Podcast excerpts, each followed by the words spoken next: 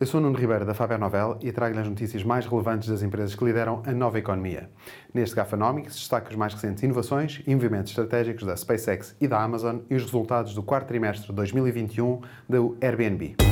Gafanomics. Nova economia, novas regras. A SpaceX anunciou três novas missões espaciais em parceria com o empreendedor Jared Isaacman, que foi um dos tripulantes do primeiro voo da SpaceX com civis a bordo. A primeira missão, que está prevista para este ano, tem como objetivo atingir uma altitude sem precedentes para a SpaceX e inclui uma caminhada espacial fora da nave que permitirá testar os novos fatos espaciais. Este programa espacial prevê também o primeiro voo com humanos no foguetão Starship, o foguetão que tem como objetivo chegar a Marte. A Amazon está a adaptar o tradicional clube de vídeo à era do streaming, através do Prime Video Club.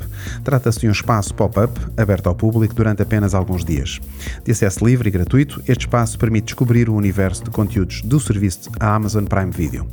Os visitantes podem também reservar salas privadas para ver em grupo filmes e séries, incluindo antestreias exclusivas e as receitas do Airbnb cresceram 78% para 1.500 milhões de dólares no quarto trimestre de 2021. O lucro foi de 55 milhões de dólares, o que faz deste o melhor quarto trimestre de sempre para o Airbnb.